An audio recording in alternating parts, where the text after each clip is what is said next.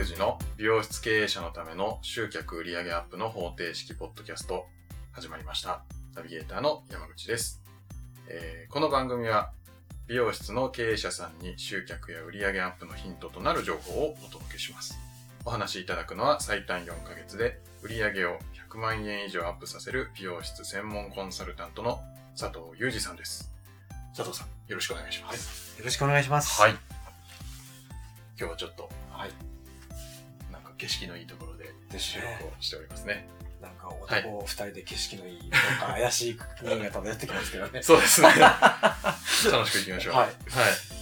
なんでここにいるかとかも話しちゃいますか？そうですね。はい。軽く、今、軽く触れましょうか。はいあれですよね。経営計画合宿というところで。ですね。はい。結構この3日間しんどいといえばしんどいっすよね。そうなんですよね。うん今、2日目の朝ですねで。すが、もうがっつりですもんね。はい。いいホテルに泊まってるのに、はい。どこも出ずに、みたいな。はいやっぱ仕事ってこういうもんだなっていうのは実感しますよね。そうですね。まあ真面目にやるときやんなきゃダメだ、みたいな。はい。はい。ということで、はい。はい。今日はですね、はい。あの、僕のまたいつもトピックスなんですけど、はい。ここのとこあの、白竜さんっていう俳優さん、はい。あの、怖い人たちの、はい。あの、映画、B 級映画になるんですかね。はい。がよく出てる方で。はい。有名なところだと、あの、ビートたけしの、その男凶暴につきとか、あと、アウトレイジビヨンドとかなんか、あの辺にも出てるんですよ。で、なんだかじゃないけど、ハマっちゃって。はい。で、10、ナンバー16まであるんですけど、はい。16まで見切ったみたいな。見切ったっていうか何度も何度もこう繰り返し見ちゃってるみたいな。感じ。なんですよ。はい。で、まあ別に僕はそこその世界に憧れてるわけでもなんでもないですけど、はいまあ白龍さん自身の役柄が僕とは、まあ、性格的にすごく対照な、寡黙な人っていうんですかね。ほとんど喋らないみたいな。はい。ポイントしかポッポッポッと喋らないみたいなとこがあって、かっこいいなーなんて思いながら見てていたんですけどね。はい。ふと思うことがありまして。はい。あ、いや、本当にあの世界に憧れてるとか、そうしましょうって言うんじゃないですよ。はい。いや、あの世界はあの世界で、ちゃんと筋が通ってて、うーんまあ、あの、美化するわけじゃないですけど、会社として成り立ってるっていうか、会社として。ええで、役割分担がちゃんとあって、はい。きっとあの、僕はトヨタさんとかソニーさん知りませんけど、働いたことはないですから、はい。ああいう企業も、やっぱり流れとしてはというか、その、本人、まあ世の中こう役割があるじゃないですか。はい。とか考え方っていうのはきっと一緒なんだろうなと思ってう。ん。で、そうでなければ、統制が取れてずっと何年も続かないじゃないですか、そういういろいろこまあ、組織としてはそうですよね。う。そうですよね。はい。でね、改めて、あの、感じることあって、これスタッフにもミーティングに話したんですけど。おお。いや、そっちの世界の話は別にしたわけじゃないんですけどね。はい。まあ、あの世界にも、やっぱり、一番偉い方、社長という方がいるわけじゃないですか。はい。で、社長の下が、名前は、まあ、独特の名前があるんですけど、はいナンバー2の人がいて、はい。そこからブワーッと枝分かれしていくわけですよね。はい。で、これも、例えば小さな美容室であってもスタッフ使ってれば、もちろん同じことだし、はい。でかいトヨタさんだって同じような組織体制を取ってるはずなんですよ。はい。で、もしあの、ご覧になってる方が一人経営だとしたら、これはもう一人僕が言うとこの二役ですよね。二重人格にならなきゃいけなくて、二重人格。はい。もう一人でやってるわけだから、はい。完全に経営者としての立場の人と。はい。から、もう一人はそこで働くわけだから、はい。働く労働者というか、スタイリストというか、はい。スタッフという役目。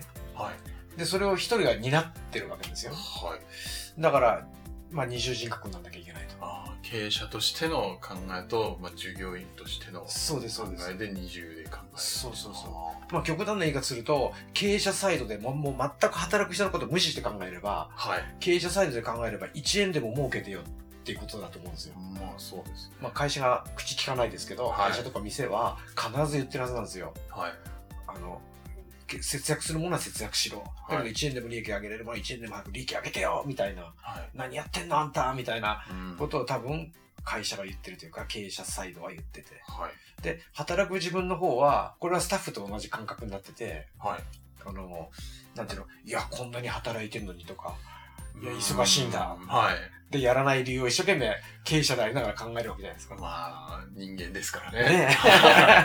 まあこれは一人の話ですけど、はいスタッフ使ってるとか何店舗か持ってたらやっぱ同じことで、うんで、結構その白龍さんの映画の世界では、まあ怖い言い方がいっぱい出てくるわけですけど、はい。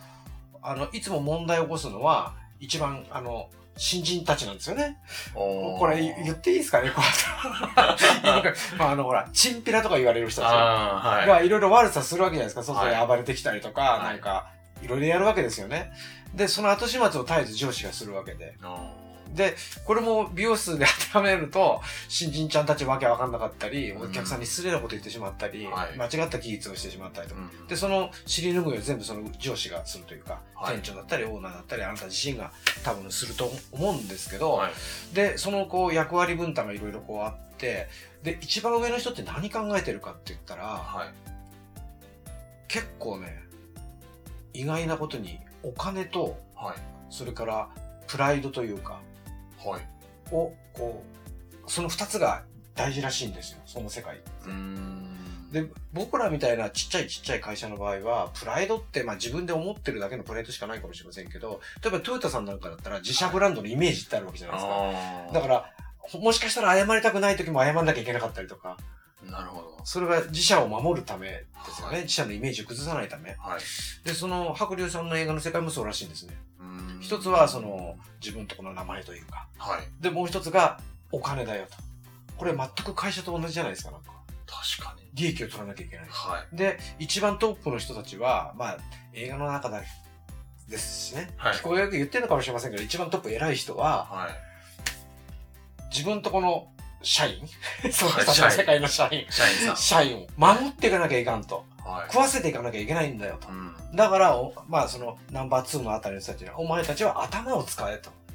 おいかに、まあ、稼ぐか。ー。はい。会社で言えば稼ぐかですよね。はい利益を得るかを考え、みたいな。っていうことをすごい言うわけですよ。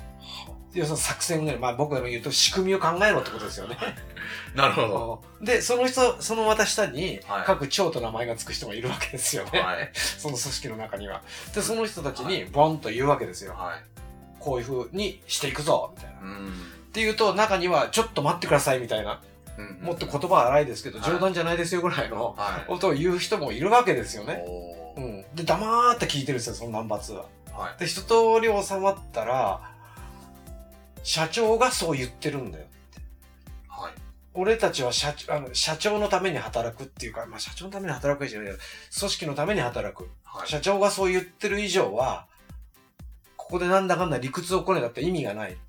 おまずはやることをやれみたいなことを言うんですよね。ーはい。で、またそのさらに一番下の方にもいるわけじゃないですか。はい。で、同じことを繰り返すわけですよ。うん。で、結局僕思ったのは、下、下って言ったら失礼だけど、組織の下の方に行けば行くほど、はいどんどんどんどん反発は大きくなるわけですよね。やってられねえぞ、みたいな。なんだけど、結局それを抑えていくのが組織であるっていうのもあるし、うまく活用していくっていうのも組織であるというか。なるほど。で、やっぱり自分のやりたいことと、はい。やらなくちゃいけないことっていうのはもう全く別物だな、みたいな。別物。うん。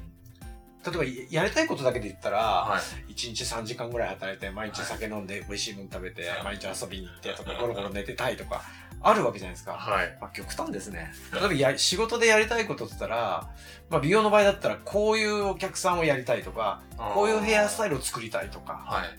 僕昔アシスタントの時思ったんですけど、おばあちゃんに丁寧に対応して、はい。白髪を染めるのは、はい。なんか、かっこいい言葉で言うのアーティストじゃないみたいな。これはテクニックじゃないみたいな。塗っときゃいいんだろうみたいな。はい。濡れてりゃ染まるだろうみたいな。で、そういうのはやりたくないなんて思った時はあったんですよね。はい。生意気だったんですね、アシスタントにからね。なんだけど、それはい自分にとってやりたくない仕事ではあるけど、はい。でもお店としてはそれはやらなきゃいけない仕事なわけですよ。まあそうですよね。うん。で、やるんだったらただ塗りましたじゃよくなくて、はい。やっぱりおばあちゃんとも楽しそうにお話をしたりとかうん。しなきゃいけないし、はい。で、それがやっぱり仕事であって、はい。要するにやらなきゃいけないこととやりたい仕事を分けなきゃダメだよねっていう。やっぱりそこで経営者の場合だったら収入を得てるわけだし、はい。そのためには、やっぱり我慢をしなきゃいけないっていうか、我慢しね、我慢して仕事するの良くないと思いますけど、でも、ある程度抑えなきゃいけないとこって出てくるはずなんですよ。はい。で、これは対お客さんでの話ですけど、はい。やっぱ経営者ってそれ以外にさっき言った一番最初に言ったように頭を2つ持ってなきゃいけないわけじゃないですか。はい。で、片方の経営側さ、経営サイドで考えたら、はい。何をしてでもいいから1円でも利益を上げてよと。うん。で、それをするために、ただ働くだけでは大変ですよね。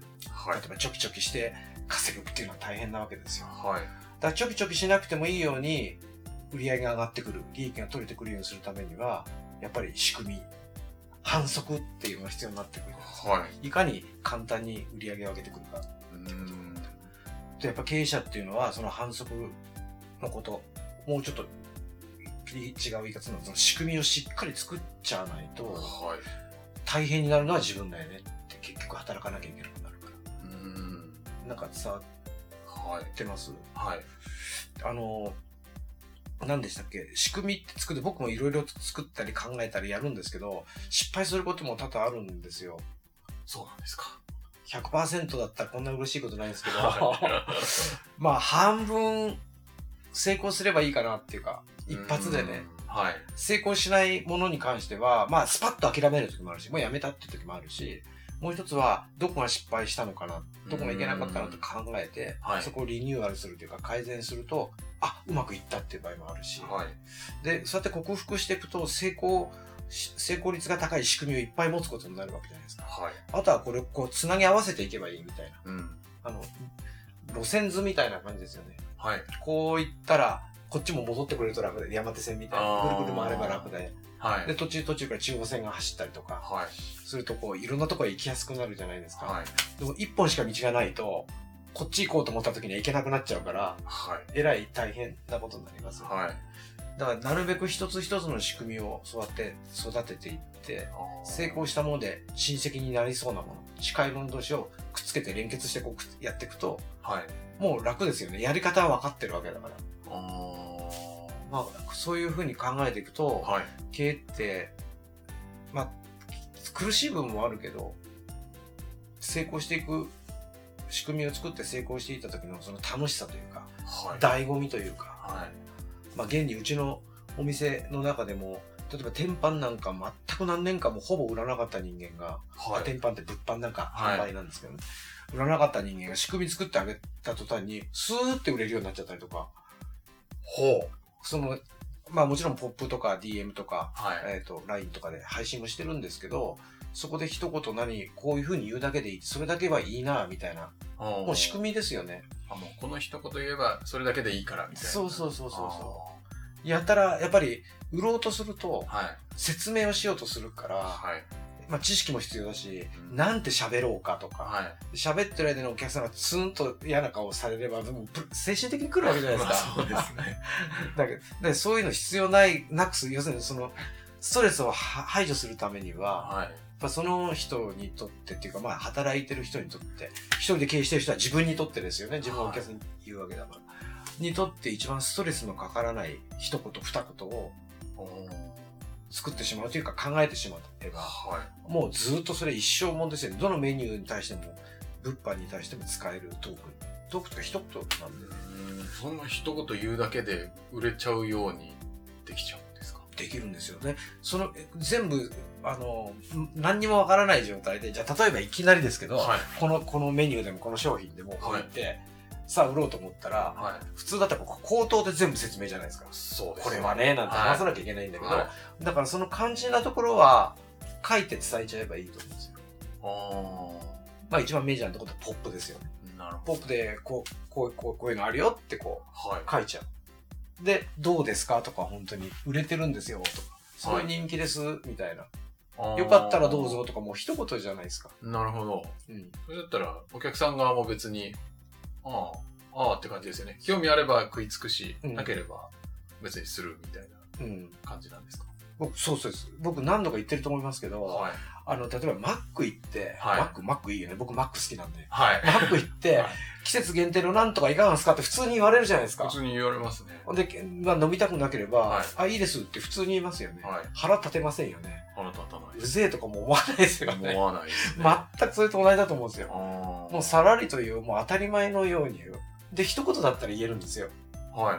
その季節の限定の今は桃でして、みたいな。はい。山梨で仕入れた桃をこうして、ああして、こうしてって言う言おうと思うから、はいもうお客さんのももう、あまあもう、もういい、もういい、みたいな感じになるわけじゃないですか。はいだけど、季節限定の桃のシェイクどうですか？みたいな、あさらりという。ーはい。で、メルマガで僕書いてるからね、呼ばれてる方はいると思うんですけど、はい。スタッフ何人か連れてったことありますね、マックのドライブスルーに。その体験をするために。そう。えー車をその11時40分ぐらいに はいドライブスルーに止めちゃってるとまずいから、はいドライブスルーがこう通るとこあるじゃないですか。はい。そこのこっち側に車止めて、窓全開にして、はもう20代、30代入ってきますよね。はいあの、お昼時だと。はい。でずっと聞いてるんですよ。そうすると、対応してる女の子のボイストーンずっと一緒ですよね。まあもちろん明るい人が多いですけど、はいあの、あの、マイクに向かってなんとか押してください、みたいな感じ。はい。そうすると、お客さんの方は、なんとかバーガーと、とか、なんとかセットと、とかって、はいまあ言ってるわけじゃないですか。はい。と、必ず、季節限定のなんとかいかがですかとか、新しいマックなんとかはいかがですかって、するって言ってる、するって言うんですよ。へー。で、いいです、とか、はい。あるいは他のなんとかはよろしいですか？もういいです、みたいな。で、別に怒ってる雰囲気もないし、はい。で、そのまま受け取り口の方へ移動していくわけですよね。だからあのさらっと言うっていうのは、はい。すごく体験しないとっていうか自分、みんなきっと体験してると思うんですよ。うん。お客さん側としては多分、そうですよね。はい外行けばみんな自分はお客様になるわけだから。はいだけど言われてることに気がつかない。そんなことすら気がつかない。うん。言ったかな？居酒屋行けば、い本日のおすすめですって言うじゃないですか。ああ、普通に出てきますよね。出てきますよねえむしろ、あありがとうございますみたいなそうですよね。感じですね。うん。で、おすすめですって渡されると、はい。もうだからポップですよね。4つ5つ書いてあるだけじゃないですか。はい。なんか今銀睦がうまいよとか、黒睦か黒睦がうまいよとか、なんとかのみりんとか。はい。でそうすると、あ、じゃあこれなんて、はい。でも多分あれ普通のメニューに入ってたら、なかなか選びにくいってういうか、っん。そうですね。て思うんですね。はい。だから、外へ出れば自分たちが本当その一言がものすごい体験してて、うん。で逆に僕たちは説明しようとするから難しくなるわけで、なるまあ、これ仕組みの一つなんですけど、ほど。はい。一言で済ませられるような、その一言を考えましょう、みたいな。それ本当なんか、お客さんにとってもいいし、本当にお店側にとっても従業員さんも全然ストレスなく、しかも売り上げも上がるったら、うん。やらない手はないですよね。って思いますよ。もう楽です。もうスストレスかかんないですからね。だから人に会ったらおはようございますっていうのと一緒で、はい。あの、ね、はい正直はみんなにみんなに気持ち込めておはようございますなんて言ってないけどダメなわけじゃないですか。たまに流して、ああーって時一応、おはようございはます、みたいな。はだけどそれって普通にもうみんな出てるわけじゃないですか。はで、帰る時も、い。はい。本音本音は、ああ、もうはっかりてえとかと思うんだけど、お疲れ様ですみたいな、みたいな帰るじゃないですか。確かに。でそれって別に無理して多分言ってないですよね。あさらっともう習慣で言ってるだけ。はい。だからそういう感じの一言を作ってしまえば、はいまあ3つ4つパターンあれば、ほぼほぼ1年間通用しますね。うーん。なんか、あれなんですか、このメニューが来たら、合わせてこれもおすすめしてみるみたいな組み合わせを考える。あ、それは組み合わせですね。あ最初の、まう。うん、最初の仕組みとしては、はい一番売れてますとか、すごい人気ですとか。なるほど。で、まずそれで一つ目がクリアじゃないですか。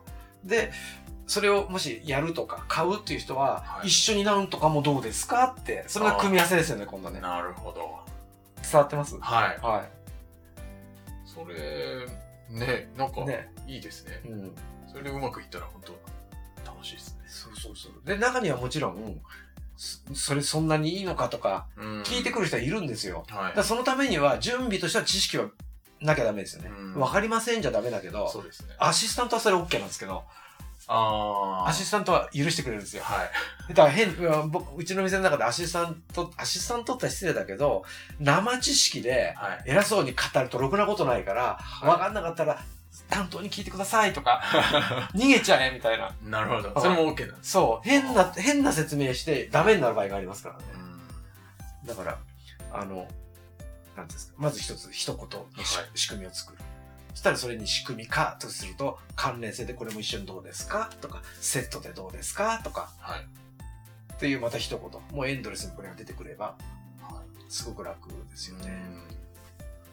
うんなる伝わ、あの、わかりましたでしょほど。はい。今日の話のところは。はい。ちょっと入りが、ちょっとドキドキする入りだったんで、どういう展開になるんだろうと。そうですね。思ってたんです白龍さんからね、入りましたからね。い、や、でもおすすめですよ。見てください、あれははい。。ちょっと気になっちゃいました。はい、組織のこともね、よくわかりますね。会社経営がそこには見え、見えるわけですね。そうですね。成り立ってますよね。あれは自分の対する戒めにもなりますよね。な会社はそうしたいと思ってる。で僕も経営者だから、はい。会社はこうしたいと思ってる。働く社員たちはもっとこんな風になりたいと思ってる。それを叶えられるのはどうすればいいんだみたいな、っうんはい。はい。ありがとうございます。では、最後にお知らせです。はい。えー美容室経営者のための集客売上アップの方程式ポッドキャストでは皆様からのご質問をお待ちしております。具体的にこんなことで困っているので助けてくださいということでも全然大丈夫なのでぜひご質問ください。はい。はい。えっ、と、ポッドキャストの詳細ボタンを押すと質問フォームが出てきますのでそちらからご質問いただければと思います。はい。はい。今回はこんなところではい。終わりたいと思います。はい。またお会いしましょう。ありがとうございました。はい。ありがとうございました。